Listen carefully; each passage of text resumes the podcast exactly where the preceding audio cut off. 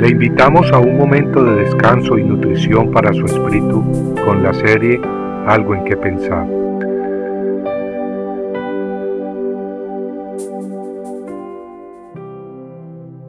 Limpio como Namán.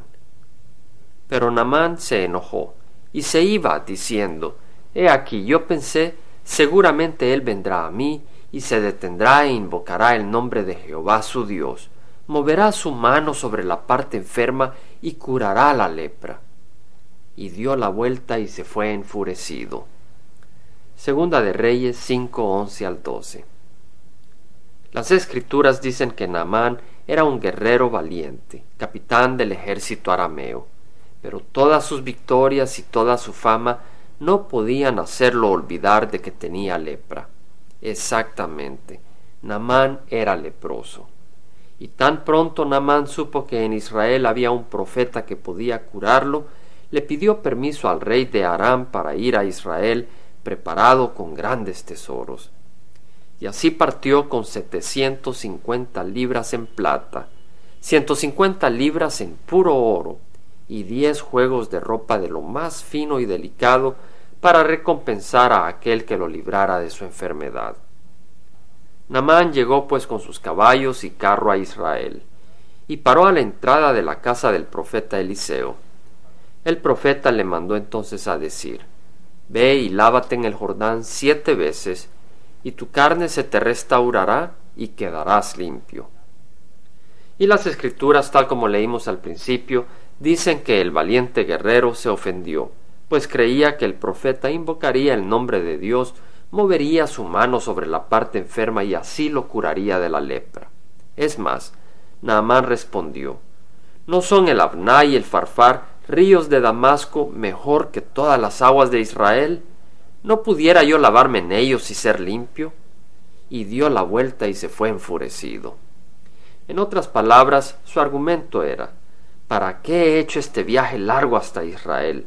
¿Acaso solo para que un hombre me diga que me meta siete veces en el río Jordán, que es un río de Israel cuyas aguas son turbias, cuando en mi propia tierra hay ríos de agua clara?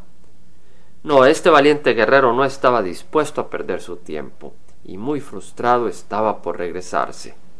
Sin embargo, sus siervos le dijeron, Si el profeta te hubiera dicho que hicieras alguna gran cosa, ¿no la hubieras hecho?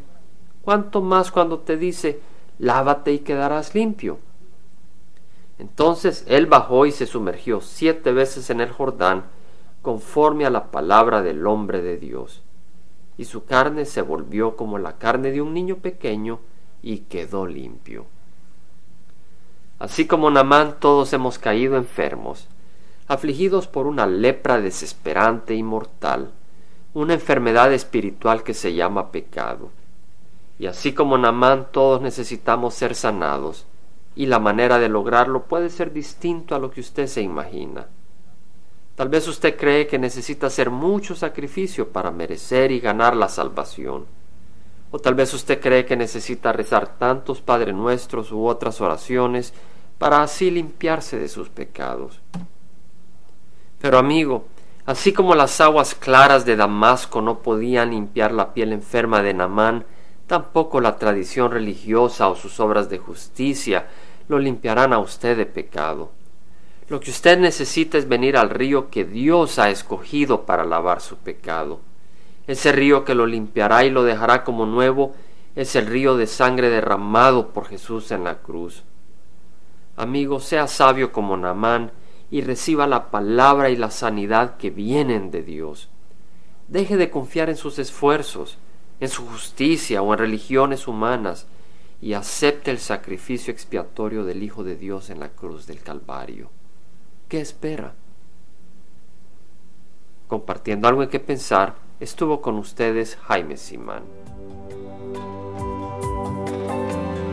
Si usted desea bajar esta meditación, lo puede hacer visitando la página web del Verbo para Latinoamérica en www.elvela.com y el Vela se deletrea E L B de verdad E L A, donde también encontrará otros materiales de edificación para su vida. Puede también escribirnos al Vela Pio Voz 1002 Orange, California 92856, Estados Unidos. Dios le bendiga.